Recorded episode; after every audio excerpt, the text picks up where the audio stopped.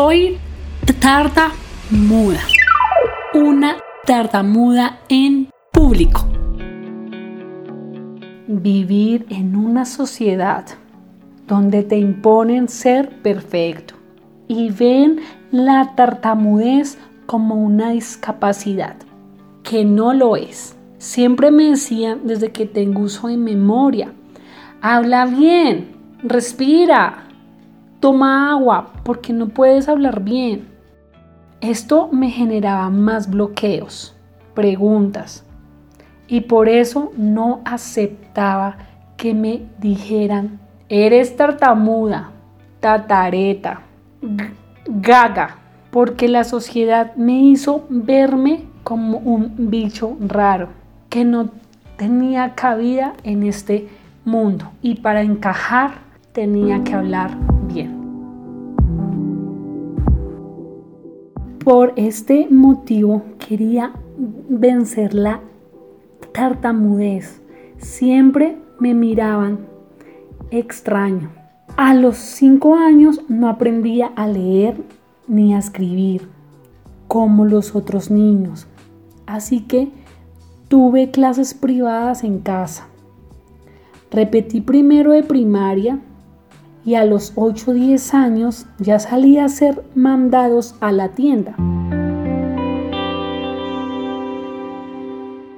El tendero se burlaba. Apenas yo le decía, quiero una Coca-Cola y me arremedaba. Así que salía corriendo a casa llorando. En el restaurante, ver la cara del mesero de angustia, de no saber qué hacer porque yo hablaba así. Esto lograba que yo le diera mi voz a mi familia para que hablaran por mí.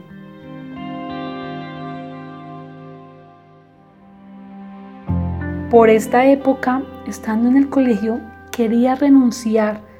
Mis compañeros se burlaban, así que no quería volver a estudiar. Empecé terapias de lenguaje, psicología y las abandoné.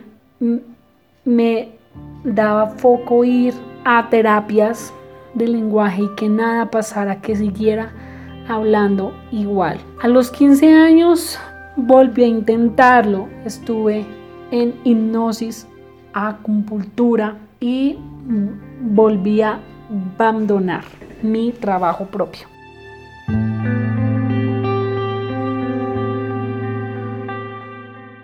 Ese momento recuerdo que en casa frente al espejo me autosaboteé, me rasguñaba las manos, las piernas, no me quería, no me gustaba ser yo, no me gustaba físicamente y frente a la gente sonreía.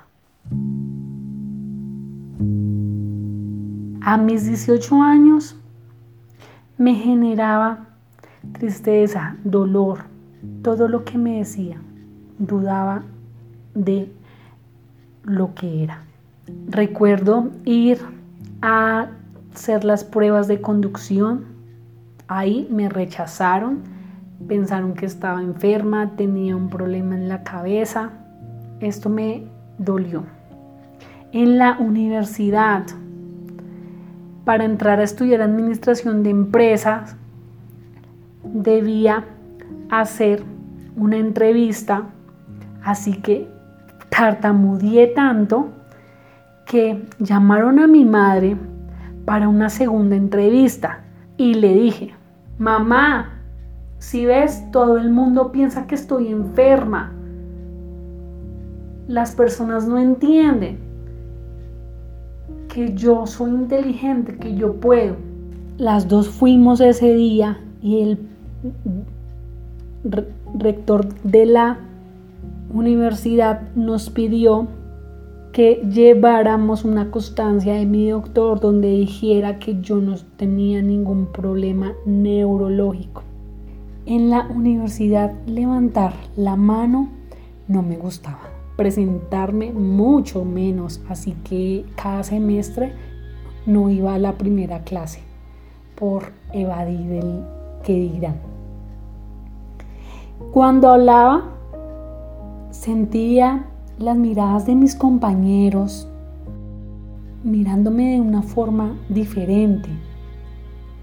Claro, hablaba diferente a ellos, así que esto les generaba preguntas y yo me sentía incómoda porque no me gustaba decir lo que era. Quiero contarte que aparte que tartamudeaba, mi ortografía era mala. Me costaba mucho, escribía cortado, así que repetí gramática y la seguía trabajando.